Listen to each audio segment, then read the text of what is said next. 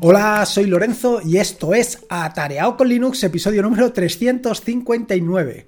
Bueno, tras el éxito sin precedente de la convocatoria del reto Python, que realmente me ha llamado muchísima la atención y sobre todo me ha hecho muchísima ilusión la aceptación con la que se ha recibido este proyecto, pues lo cierto es que me ha hecho replantearme algunos episodios del podcast, en concreto el de hoy lunes y el del próximo jueves. Me ha hecho replantearlo y redirigir un poco, reenfocar eh, los dos episodios del podcast. Lo cierto es que me había planteado hablar sobre un par de servicios Docker que me parecen muy interesantes y muy atractivos, pero vaya, como te digo, en base a esta eh, clara aceptación en este auge que ha tenido esto del reto Python, he preferido dedicar estos dos episodios del podcast precisamente a dos herramientas con las que te puedo ayudar o las que, mejor dicho, tú mismo te puedes ayudar en lo que se refiere al reto Python. En este sentido, eh, decirte que lo interesante y por lo que me he hecho replantearme el enfoque que había dado estos dos episodios del podcast ha sido el feedback. Y no solamente el feedback directo, sino también el feedback indirecto. Quiero decir, el feedback directo ha sido una serie de personas que tanto en el blog como en el grupo de Telegram de Atareado con Linux, pues me han comentado pues, que les parecía súper interesante esto del reto Python. Pues no solamente es esto, sino que de forma indirecta la cantidad de gente que se ha apuntado o que se ha unido, mejor dicho, al grupo de Telegram de Atareado con Linux, son los que, bueno, pues me han dicho, hombre, eh, no solamente se trata de que la gente te diga exactamente que quiere un reto Python, que salgan a las calles con antorchas y gritando, Lorenzo, queremos un reto Python, sino también de esta forma, simplemente con unirte al grupo y de repente, es decir, después del anuncio del reto Python, este aluvión de gente que ha entrado a formar parte del grupo de Telegram de Atareado con Linux, sin que sea algo imprescindible para afrontar el reto Python, pues bueno, pues me ha hecho replantearme la situación. Y como te decía, antes de hablarte sobre dos eh, servicios, dos contenedores, dos imágenes de contenedores Docker que pueden ser realmente interesantes, pues he preferido reenfocar eh, eh, estos dos episodios del podcast, tanto el del lunes como el del jueves, a dos herramientas que seguro, seguro te van a ayudar en lo que se refiere al reto Python.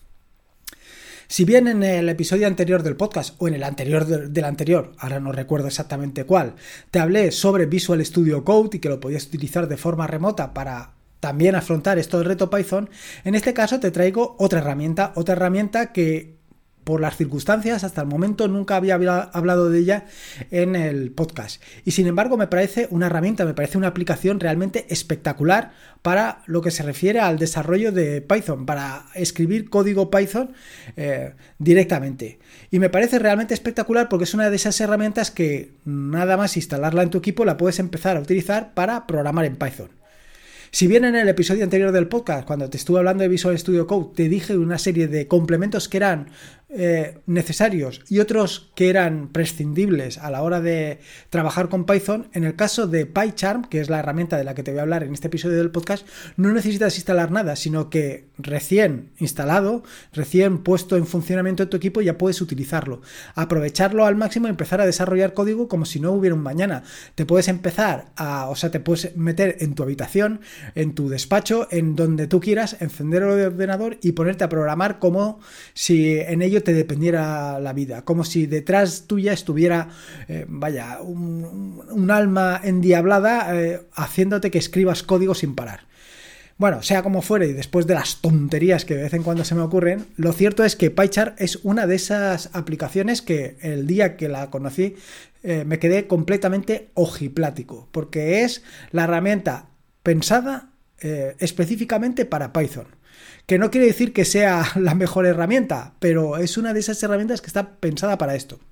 Como te digo habitualmente en el podcast, y me parece muy importante que lo tengas claro, eh, yo te propongo una serie de herramientas, de aplicaciones, de soluciones, pero dicho esto, depende única y exclusivamente de ti. Puedes elegir la que tú quieras, puedes utilizar la que tú consideres.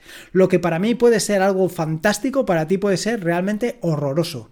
Eh, como en la vida, cada uno tenemos una nariz, pues igualmente cada uno tenemos una, una visión de las cosas, una opinión o una idea. Quiero decir, que para mí, por ejemplo, ahora desarrollar código utilizando NeoBeam es algo fantástico. Y sin embargo, a lo mejor te pones tú, empiezas a utilizar NeoBeam y dices, este hombre sinceramente, no está bien de la cabeza. Es muy posible, es muy posible que llegues a esa conclusión después de utilizar NeoBeam. Pero bueno, por eso te digo que cada uno es libre de utilizar lo que considere. Yo te doy opciones, te doy posibilidades y aquí es donde mm, para mí llega lo realmente importante. En el sentido de que mi recomendación siempre será la misma. Prueba todas las herramientas. Prueba PyCharm, prueba Visual Studio Code, prueba NeoBeam o prueba simplemente las que tú quieras. Pero que seas tú el que decidas exactamente la herramienta que quieres utilizar. Que nadie venga de fuera para decirte, es que Visual Studio Code es la mejor herramienta que hay en el mundo mundial. Porque sí, probablemente sea la mejor herramienta del mundo mundial, pero para él. A lo mejor para ti no es ni mucho menos la mejor herramienta del mundo mundial. Por eso eh, siempre intento, eh, o por lo menos es lo que pretendo, eh, nunca afirmar de forma categórica que una herramienta que utilizo yo es la mejor herramienta. Siempre lo intento. Hay veces que, bueno, pues como te digo, mi corazoncito se revela sobre mi mente y me hace comentar cosas que no debería pero eh, que te quede claro que está siempre fuera de mis objetivos. Bueno, después del rollo que te acabo de contar y casi llevados 6 o 7 minutos, no sé, ah, 6 minutos, llevo 6 minutos hablando eh, sobre todo esto de PyChart, Visual Studio Code y NeoBeam. Bueno, eh, antes que nada quería resolver una serie de cosas, una serie de aspectos que se han planteado en el grupo de Telegram de Atareado con Linux en referencias al tema Python. Y quería pues un poco aclararlos. El primero de las dudas que han surgido ha sido sobre cuándo comienza el reto Python. Porque claro, yo... La verdad es que me he lanzado como si no hubiera un mañana a proclamar a diestro y siniestro sobre el nacimiento este del reto Python, pero tampoco he aclarado algunos aspectos que eran claves, como por ejemplo, cuándo se lanza el reto Python. Bueno, pues por ser concretos y claros, el reto Python se eh, inicia este próximo, eh, próximo miércoles. Mira, ya me iba a liar y todo. En concreto, a ver, si hoy es domingo 13, lunes 14, martes 15, pues el miércoles 16. Si no me he liado contando, que es muy probable, eh, pues si no me he liado contando, el miércoles 16 de febrero de 2022 se inicia el primero de los retos Python. Eh, por supuesto, es un reto muy básico, es el primero de los retos. Intentaré que tenga, eh, como te digo yo, algún tipo de truco para que, bueno, pues para darle un poco de gracia y de complejidad pero muy poca. ¿eh? Estamos hablando de que es el primero, donde probablemente haya gente que en su vida haya visto lo que es Python. Pero bueno, busca en Internet, busca a lo largo y ancho de Internet para intentar resolver el reto Python, que seguramente te sorprenderé con las soluciones que te voy a aportar. Pero bueno, son mis soluciones y no tienen por qué ser ni mucho menos mejores que las tuyas. Simplemente son las mías. Punto. Así que, lo primero y principal, el próximo miércoles, día a ver, otra vez, 16 de febrero de 2022 es el primero de los retos Python. Dicho esto, ¿es necesario apuntarse? Pues no, no es necesario apuntarse a ningún sitio. No es necesario que entres en el grupo de Atareado con Linux. No es necesario que entres en eh, atareado.es para decir que te apuntas o te dejas de apuntar. No es necesario nada de esto. Simplemente eh, es que tú quieras hacerlo. Al final no se trata de que llegues a ser el primero, de que lo hagas mejor que nadie. Simplemente se trata de aprender un poquito de Python, de pues conocer cómo funciona Python y conocer las posibilidades que tiene y poco a poco ir resolviendo eh, cada uno de los retos y sobre todo ir creciendo, ir creciendo con pues todas este tipo de cosas que te voy a ir contando en los distintos episodios o en los distintos retos. Em, lo siguiente es dónde y cuándo se publicarán. Bueno, pues cada uno de los retos se va a publicar cada 15 días, es decir, el primero es el día, como te he dicho, 16 de febrero de 2022, el segundo de los retos se publicará exactamente 15 días después, es decir, el día 16 más 15, 31. Un 31 de febrero no puede ser. Bueno, pues será el 28, el, pues el 3 o el 4 de febrero. No sé exactamente cuánto cae y tampoco voy a mirarlo ahora, pero para que te hagas una idea, ese será el segundo. ¿Y qué sucede entre el primero y el segundo de los retos? Bueno, pues lo que va a suceder es que a mitad voy a intentar contarte algo sobre Python. Voy a intentar profundizar un poco de Python o contarte algunas de las cosas, pues por ejemplo, como son los módulos o cuestiones relativas, por ejemplo, a cosas que habitualmente no se cuentan en, eh, en, cualquiera de los tutoriales que puedes encontrar por ahí. Por ejemplo, cómo se puede depurar o incluso cómo puedes hacer eh, testing. ¿Y para qué vale el testing? Porque a lo mejor tú dices, bueno, pero yo para qué quiero hacer todo esto del testing, que yo lo que quiero es aprender un poquito de Python para hacer mis cosas. Ya, ya, sí, sí, yo también quiero aprender un poquito de Python pero con un poquito de depuración y un poquito de testing se pueden hacer cosas realmente muy interesantes. Así que ahí lo tienes. Entonces, como te digo, eh, se publicará exactamente cada 15 días, el primero, como te digo, el día 16, y se publicarán en, eh, atareado.es. Ahí vas a encontrar cada uno de los retos. Dentro de ese reto encontrarás un vídeo, un vídeo que estará en YouTube, donde te explicaré qué es lo que tienes que hacer. Y te lo explicaré con el resultado, o por lo menos eso es lo que pretendo. Quiero decir, te mostraré eh, directamente qué es lo que te tiene que salir. Y a partir de ahí, bueno, pues ya te toca a ti investigar, eh, como te digo, buscar en internet o simplemente aplicar los conocimientos que ya tienes. En, los, en el siguiente semana, una vez eh, ya, te he o sea, ya te he contado eh, exactamente la solución, pues te plantaré el siguiente reto y así sucesivamente. Bueno, lo siguiente y fundamental, ¿cuál es el objetivo? Esto ya te lo he ido adelantando tanto cuando comenté acerca del reto Python como exactamente em, ahora, bueno, o durante estos días. El objetivo del reto Python no es eh, ser el primero en resolver cada uno de los retos. El objetivo del reto Python es aprender Python, o por lo menos profundizar, o por lo menos que seas capaz de, bueno, pues que te enfrentes a cualquier problema y lo puedas resolver de una manera más o menos digna. Ese es el objetivo del reto Python, así que ahí lo tienes.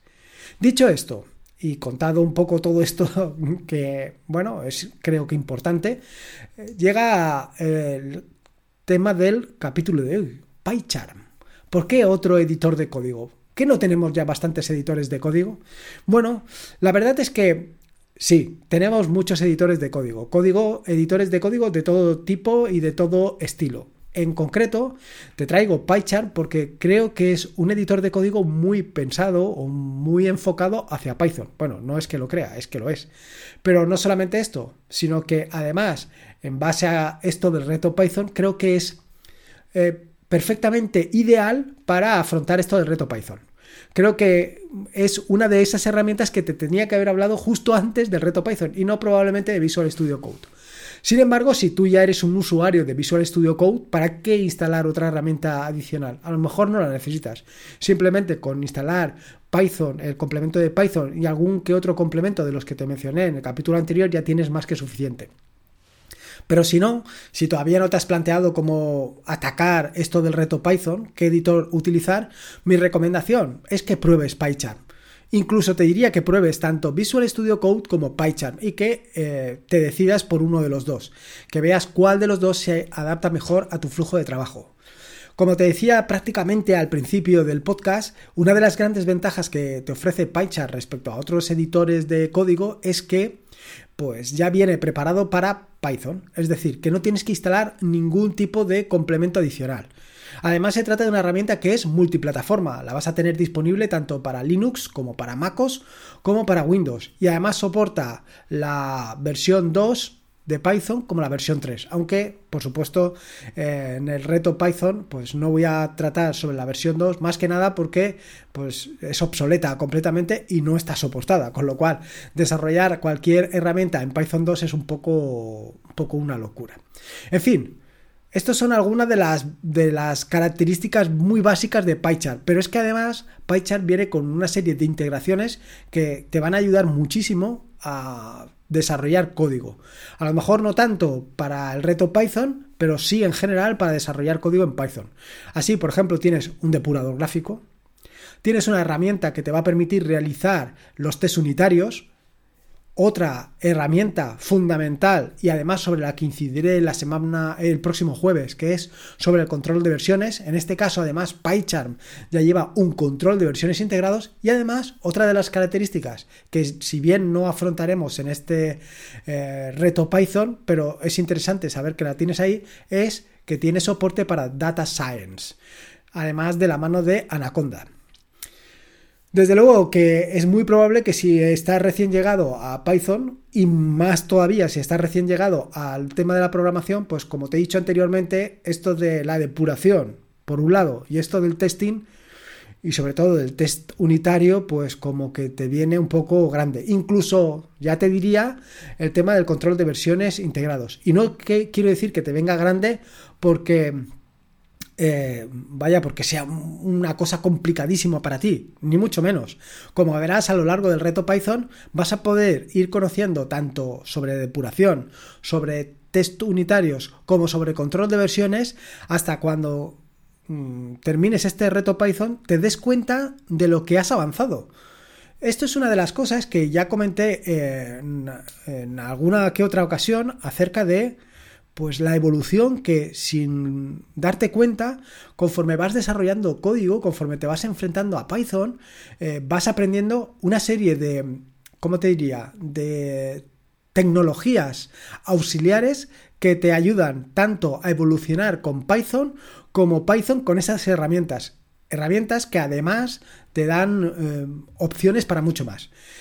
Dicho esto, quiero decir, eh, vamos a depurar y vamos a hacer testing. Es más, yo en los vídeos en los que te cuente eh, cómo he resuelto cada uno de los retos, te hablaré sobre la depuración y te hablaré sobre el testing. Incluso te mostraré eh, cómo he resuelto los retos utilizando tanto depuración como testing, para que veas las posibilidades que tienes.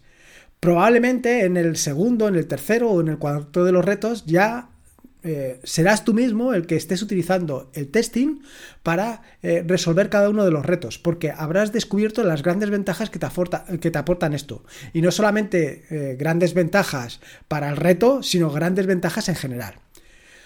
Por supuesto que llegados a este momento, algo te habrá saltado a la cabeza y es los dineros. ¿Cuánto cuesta PyChart? Bueno, pues te tengo que dar una agradable noticia y es que existen tres versiones de PyChart, o tres ediciones, mejor dicho. Una Community Edition, una Professional Edition y una Edu Edition. Ya te imaginarás que eso de Edu no es de Eduardo, eh, sino de educación. La Community Edition es una, una, versión que está liberada bajo licencia Apache y que es totalmente gratuita. Y luego, tanto la mm, versión eh, profesional, la edición profesional, como la versión de educación, pues tienen dos licencias que son distintas. La eh, profesional es una licencia propietaria, mientras que la eh, de educación tiene una licencia Apache, pero tiene una serie de limitaciones. En el caso de la Community Edition, de la em, licencia, vaya, de la edición con licencia Apache, de la gratuita, de la que voy a utilizar yo, pues evidentemente tiene una serie de limitaciones, una serie de características inferiores a las de la eh, versión profesional, de la edición profesional. Pero bueno, tampoco nos va a afectar mucho. Creo, quiero decir, sí, vas a tener una serie de limitaciones en cuanto a facilidades de desarrollar código, pero para el reto Python y para lo que vayas a hacer con esto, seguro, seguro que no vas a tener ningún problema. Claro que al final son facilidades y son facilidades que con la versión profesional pues puedes avanzar o puedes por ejemplo conseguir integraciones con por ejemplo frameworks como puede ser Flash, como, como puede ser Django, pero sin estas integraciones o si no vas a desarrollar eh, cuestiones con Flash o con Django o con otro tipo de cuestiones pues a lo mejor todo esto pues te viene vaya, básicamente por el momento no te va a hacer falta. ¿Qué características hacen realmente interesante a PyChart? Bueno, PyChart, como no puede ser de otra manera, y al igual que otros editores de código, pues tiene una serie de ventajas eh, que prácticamente las vas a encontrar en cualquier editor de código que se precie. Así, por ejemplo, tienes el resaltado de sintaxis, el autocompletado, el análisis estático de código, todas esas herramientas ya las trae de caja. Em, PyChart. Con lo cual, son cuestiones que, de las que no te tienes que preocupar, no tienes que eh, instalarlas ni tienes que hacer nada con ellos, simplemente utilizarlas.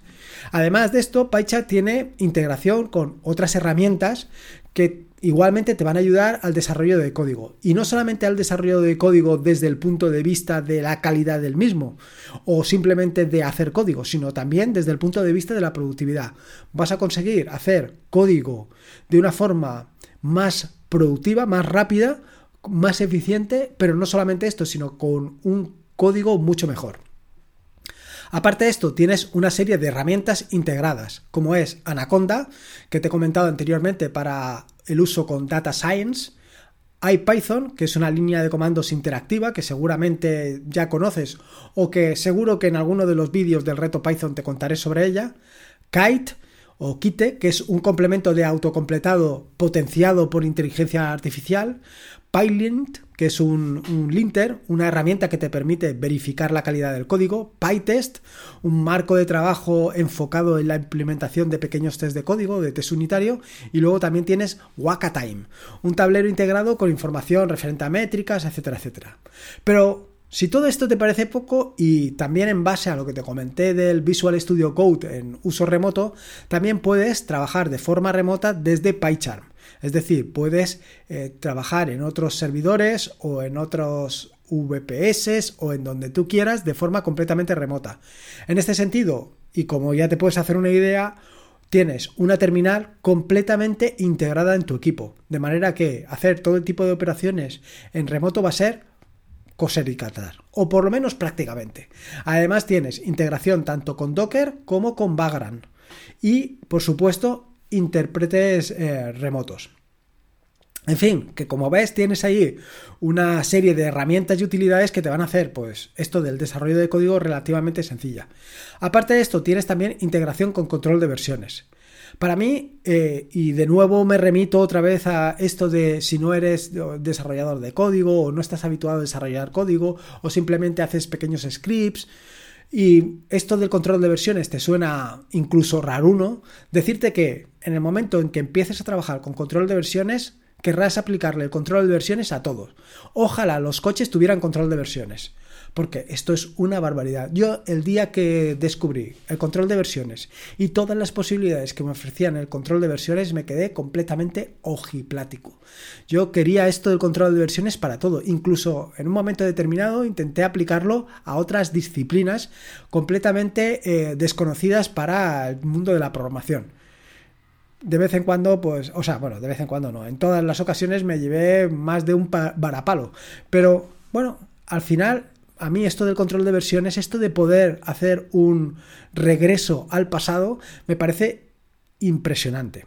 En este sentido, en el reto Python lo que verás de control de versiones, además de poder aplicarlo sobre tu propio código, pues vas a poder eh, primero descargarte todo lo que vaya publicando en el repositorio de GitHub para eh, todo lo referente al reto Python, pero no solamente esto, sino que vas a poder navegar entre las distintas eh, etiquetas que darán salida a cada uno de los retos Python. Así voy a etiquetar con eh, reto 1, reto 2, reto 3 y así sucesivamente cada uno de los retos y luego sus correspondientes soluciones. De manera que tú verás el reto y cuando saltes a la etiqueta de la solución podrás ver eh, la solución del reto 1, por ejemplo. Y así sucesivamente. Esto que ahora mismo te puede resultar un poco extraño y un poco raro, cuando vayamos evolucionando con esto vas a ver que es muy sencillo y que no tiene nada extraño. Por supuesto que esto de control de versiones eh, tiene su complejidad, sobre todo cuando estás trabajando en equipo, donde puedes machacar completamente el trabajo de otro, más o menos, porque como te digo, siempre puedes hacer un regreso al pasado.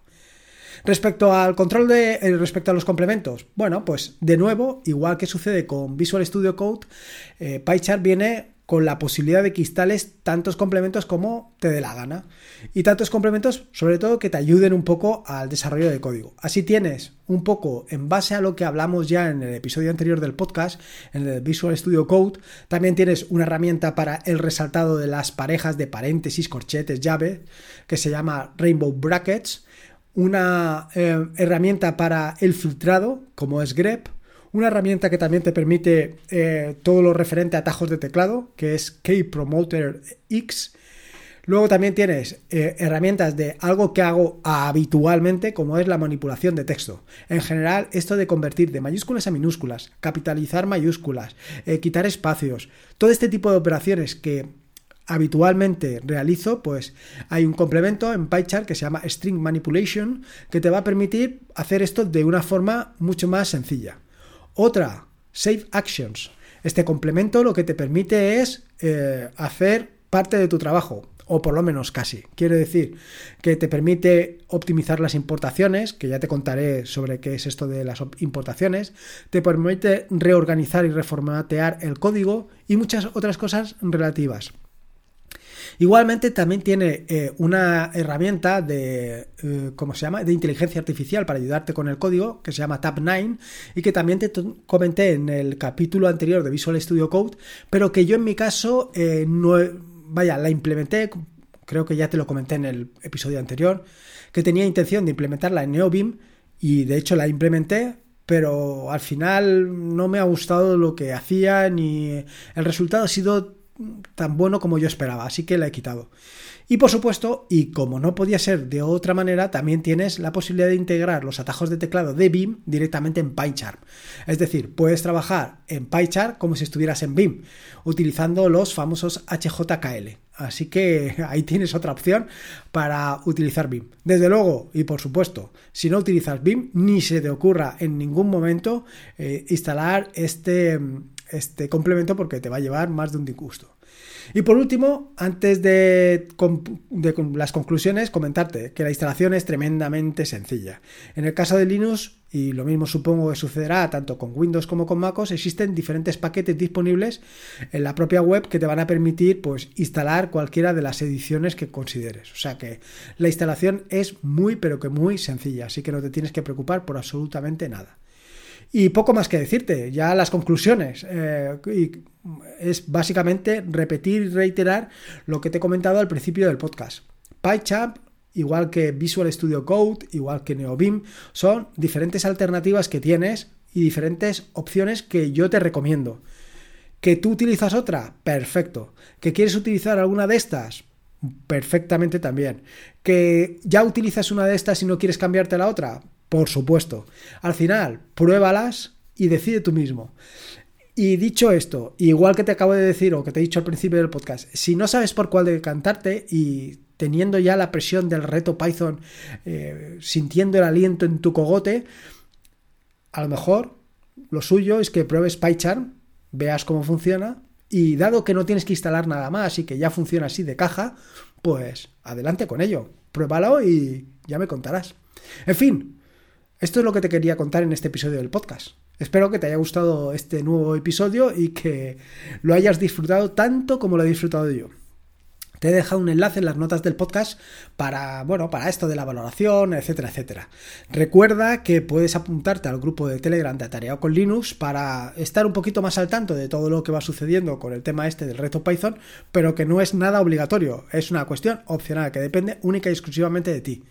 Y poco más que decirte, recordarte que este es un podcast de la red de podcast de sospechosos habituales, donde puedes encontrar fantásticos y maravillosos podcasts. Puedes suscribirte a la red de podcast de sospechosos habituales en fitpress.me barra sospechosos habituales. Y por último, y como te digo siempre, recordarte que la vida son dos días y uno ya ha pasado, así que disfruta como si no hubiera un mañana y si puede ser con Linux, y en este caso con PyCharm, mejor que mejor. Un saludo y nos escuchamos el próximo jueves en el que te voy a hablar de Git. Ojo, venga, hasta luego.